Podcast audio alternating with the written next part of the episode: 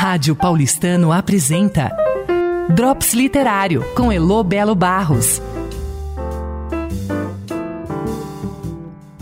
Olá, ouvintes da Rádio Paulistano. Sou Elo Belo Barros do Drops Literário.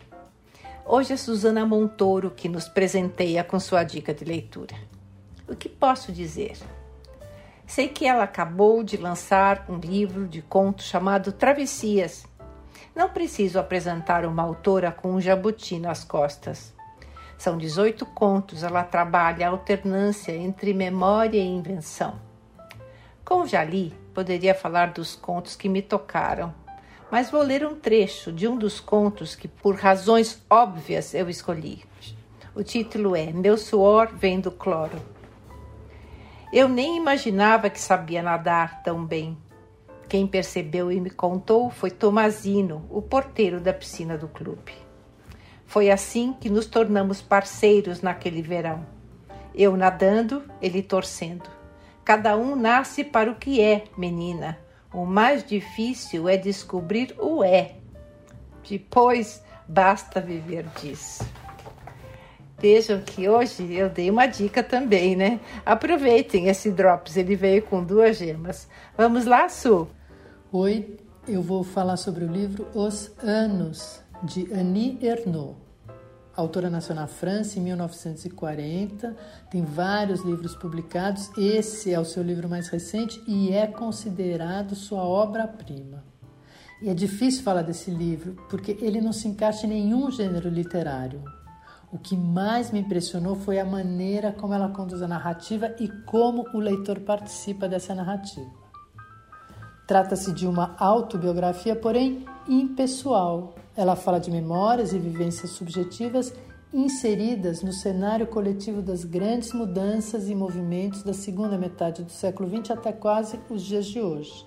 São fragmentos narrativos da sua vida particular, mas que vão além do pessoal, porque é de um tempo comum a todos nós que ela fala.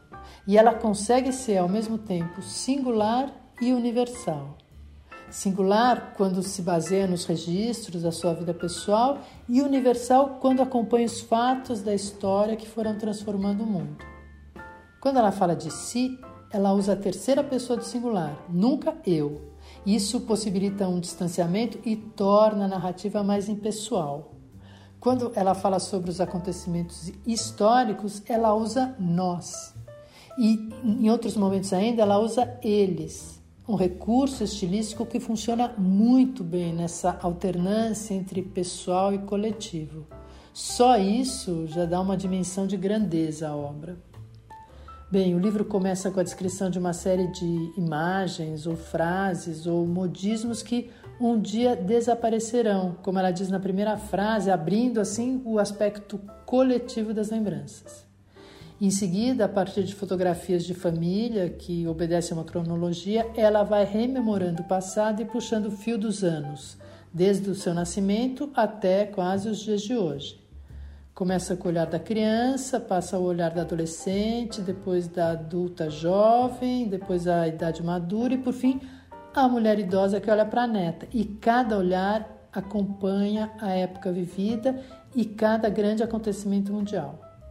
Ela fala da vida e família, das mudanças de valores, do surgimento do feminismo, fala de maio de 68, da queda do Muro de Berlim e, e as mudanças políticas, o surgimento da AIDS, os ataques terroristas, a virada de século, o 11 de setembro, as ondas migratórias e assim por diante. Presente e passado se sobrepondo e determinando a nova ordem mundial. E apesar do livro tratar de aspectos da França, ele acaba sendo universal, porque todas as questões são as mesmas, seja onde estivermos. Ela reconstrói um tempo comum, fala da memória coletiva a partir de uma memória individual. É a passagem de um tempo histórico com suas mudanças de valores e costumes, junto com o espaço íntimo de uma mulher no decorrer desse tempo. Mas não se trata de uma lista de fatos ou acontecimentos, não. Tem sempre o olhar sensível da narradora que acompanha as diferentes fases da sua vida. E o que aproxima o leitor é ter vivido, cada qual em sua medida, muito do que é dito e também poder ele mesmo acompanhar o fluxo de tempo com as suas próprias lembranças. Tem um outro aspecto bem interessante no livro. A autora cria a forma do livro no decorrer da narrativa. Ela se expõe falando da necessidade de escrever sobre o tema e procurando aí uma maneira de ver a si própria num tempo histórico universal. Isso dá a impressão de estarmos escrevendo o livro junto com ela.